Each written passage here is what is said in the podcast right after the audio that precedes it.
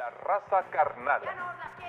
Hola, mi nombre es Joel Vences y esto es La Raza Carnala. El día de hoy hablaremos de la historia del rock en México. México ha dado importantes exponentes del rock a niveles internacionales. La historia del rock en México tiene una profunda raíz que está latente en lo mexicano. Ha llegado hasta las comunidades más apartadas fusionándose el heavy metal con idiomas indígenas. Del mismo modo, en las grandes ciudades ha habido experimentos rockeros donde los instrumentos prehispánicos son incluidos para formar nuevas sonoridades criollas. Es imposible saber de modo fidedigno cómo era la música que se tocaba con instrumentos prehispánicos, como el teponastre, caparazones de tortuga, caracoles o silbatos de barro, ya que no hay registros escritos de la música prehispánica como las partituras europeas.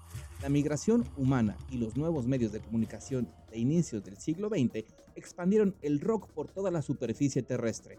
Las influencias iban y venían. El rock influye, pero también se deja influir. El surgimiento de grandes baladistas y la decadencia de las big bands de inicios del siglo XX conforman la nueva identidad musical del nuevo siglo.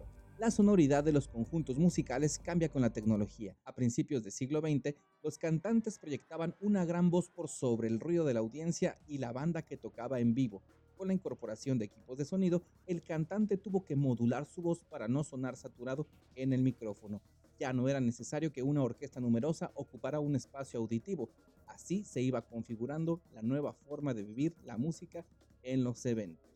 Ya configurada la experiencia moderna de oír la música, las influencias empezaron a moverse de aquí para allá. La llamada ola inglesa impacta a toda América, en parte por los medios de comunicación estadounidenses. El rock pronto se volvió abogado de los casos perdidos, dando voz a las minorías de la juventud, amor y paz. El carácter político que tomó el rock se intentó suavizar desde los medios oficialistas de entretenimiento. En México, la ola hippie había popularizado el rock con sus mensajes de disidencia y crítica al gobierno. Mientras en el barrio se oían frases como Vivir en México es lo peor. En la radio la profundidad era nivel de Así se consolidó el rock políticamente correcto y destilado que había tenido su origen en doblar al español los grandes éxitos del rock en inglés. Junto al doblaje, las canciones perdían su sentido crítico.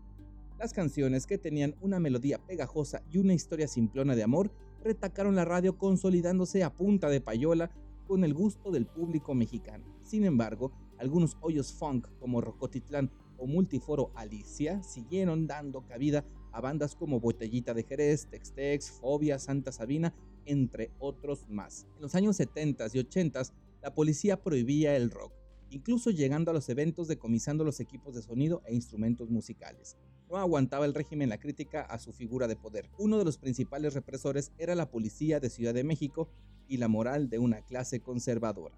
El rock vivió clandestino hasta que en los años 90 no se pudo detener la ola y la nueva ola de rock se llamaba ska. El modo en que llega el ska a México es curioso. En la isla caribeña de Jamaica, las big bands y grupos de rock se escuchan en frecuencias de radio perdidas que llegan desde Estados Unidos al Caribe. Incorporan a estos ritmos radiados un poco de calipso, soca y reggae, dando origen a ritmos como el bebop, rocksteady y el ska. Por aquellos años, el director de la XEW comisiona al músico Toño Quirasco para viajar a Jamaica y aprender los nuevos ritmos juveniles del ska para traerlos a México. El ska anduvo siempre rondando por ahí, pero es hasta los años 90 cuando la moda del ska vuelve con un furor con muchos grupos. Pero bueno, hasta aquí lo dejamos por el día de hoy.